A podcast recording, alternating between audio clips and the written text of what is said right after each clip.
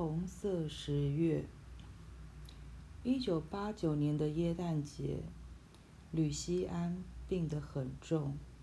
我们虽然还不知道死神什么时候会降临，但是我们无法摆脱死亡即将来临的阴影。我们内心隐藏着忧虑，两人被这种无形的枷锁绑在一起。当疾病侵入一个人的家庭后，他夺走的不仅仅是身躯，还会在所有家人心中交织成一道阴暗的黑网，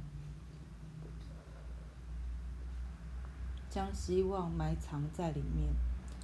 疾病就像蜘蛛丝一样，把我们的计划和呼吸给缠绕住，一天又一天的吞噬我们的生命。当从外面回到家后，就像是踏入墓穴，我总是觉得冷，一种无法暖化的冷。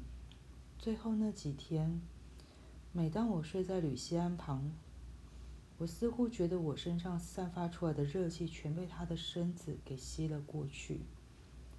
他的病是在一九八八年时被诊断出来的，这病将他整整折磨了十七个月。最后，在耶诞节前夕，夺走了他的生命。老摩里斯太太向住在大楼的所有住户募捐，买了一束一束漂亮的花圈，放在我的门房里。花圈上有一条丝带，但没有任何署名。只有她一个人来参加葬礼。她是一个虔诚、冷淡、矜持的女子。但是在她的严肃和有点暴躁的待人处事中，带着诚恳的态度。吕西安过世一年后，他也去世了。我当时想来想去，觉得他是个好人。我以后也许会想念他，尽管十五年来我和他之间没有说过几句话。他一直到死，都让他的儿媳妇儿没有好日子过。但愿他死得安宁。他死生前是个好人。小摩里斯太太恨之入骨的曼努拉在老摩里斯太太过世后这么说：“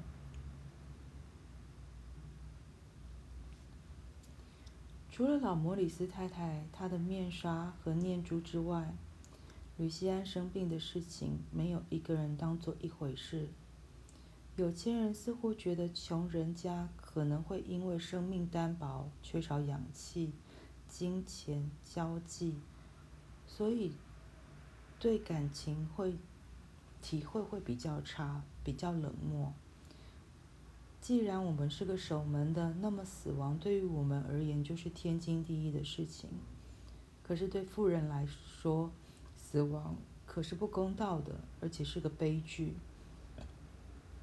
一个门房的去世，哪怕只是日常生活中的一个小凹洞，是生命的必须必经之路，不带任何悲剧色彩。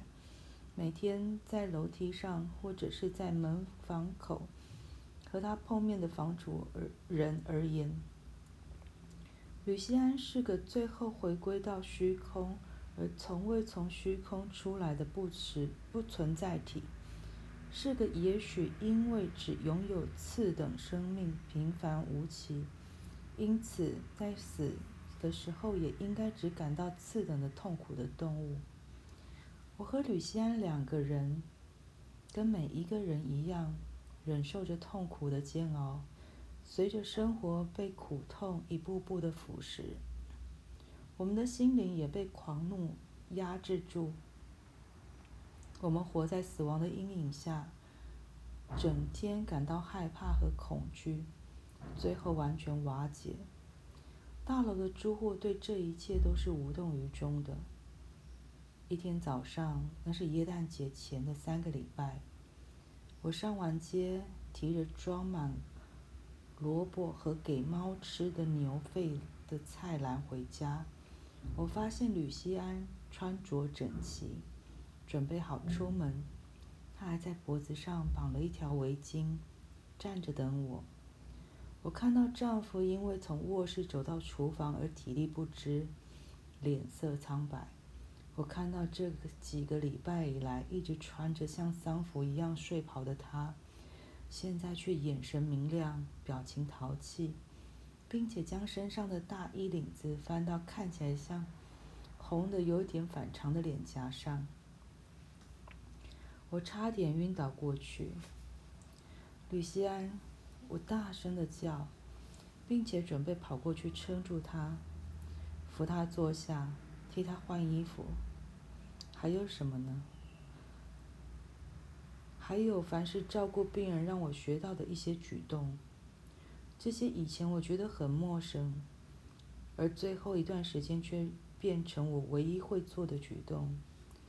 我正准备放下菜篮，好将他搂住，将他紧紧的靠在我身上，将他抱着，还有做那些温馨的动作时。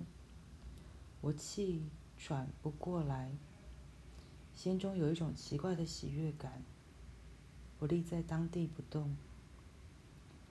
时间刚好够，吕西安对我说：“电影是一点钟上演。”在电影院的高温下，我差点落泪。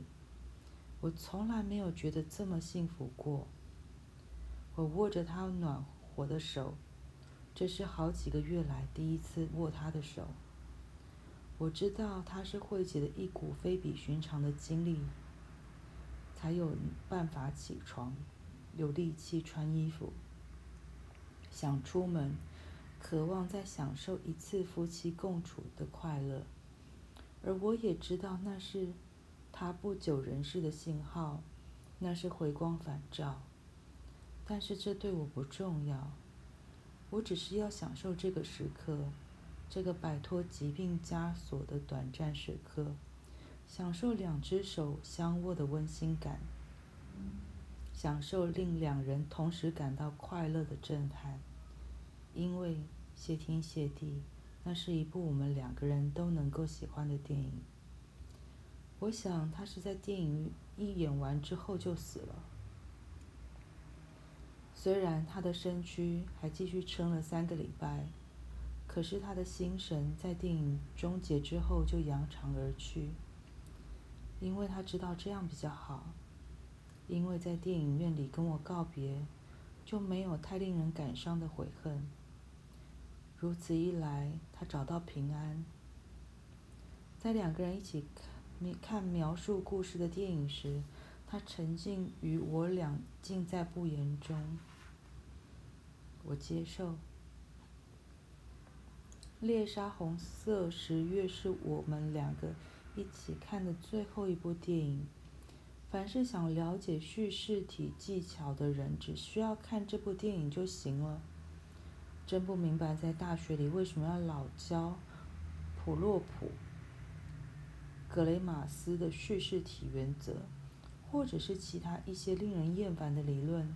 而不是带学生去看电影，什么蝎子、情节、行动员、图片、追求、主角以及其他一些附带因素，只需要一个身穿俄国海军制服的史恩康纳来和几艘位置摆得正确的航空母舰就足以说明一切。话说，话说从头，今早。从法国网电台得到的消息是，我的合法文化向往心被非法文化爱好心所感染，并不是出身低贱、独自吸收知识的我丑陋的丑陋标记，而是处于优势地位的知识分子的现代象征。我是如何得知的呢？从一名社会学家的口中得知的，我倒是非常好奇，他本人是否很想知道，有一个脚穿着舒乐牌软鞋的女门房，刚把他的当做神明一样的崇拜。他研究的是知识分子对文化涉猎的演变。在以前，知识分子从早到晚都沉浸在高等学养中。而现在是雅俗全盘接收，使得真假文化界限无可挽回的被磨灭。他叙述一名拥有古典文学教师头衔的老师的情况。在以前，这样的老师也许只听巴哈，读莫里亚克的书，看艺术电影和实验电影；而现在，这位老师听的是韩德尔和索拉赫的音乐，读的是福楼拜和勒卡雷的小说，看的是维斯康提的电影以及最新集的《龙胆虎威》，还有中午吃汉堡，晚上吃生鱼片。以为属于自己的专有标记语，却原来是一个社会形态的共通现象。这种发现总是令人感到困惑，不仅是困惑，甚至是可以说是懊恼。我，和你，五十四岁，是个门房和自学者，尽管独自幽居在平平凡凡的门房里。尽管孤独能让我避免受到广大群众的不良影响，还有，尽管完全与世隔绝，不了解世界的演变，而我和你却是现代精英转型的见证人。这类精英甚至包括读马克思的作品，又和朋友们一起看《魔鬼终结者》的高材生小帕列和等人。或者是在亚萨斯学院读法律，然后看《新娘百分百》看的哭哭啼啼的巴多瓦兹小姐等人，我对这对我而言是个无法接受的冲击，因为很明显的，凡是对年代特别注意的人就会知道，我不但没有向年轻小伙子笑评，而且在文化涉猎的广泛上，我还领先了他们。和你，原来我是现代精英的先知，为什么不行呢？我一边心中想着，一边从菜篮把给猫吃的小牛肝拿出来，然后取出放在最底下，包在塑胶袋的两片菲里。我打算先腌制。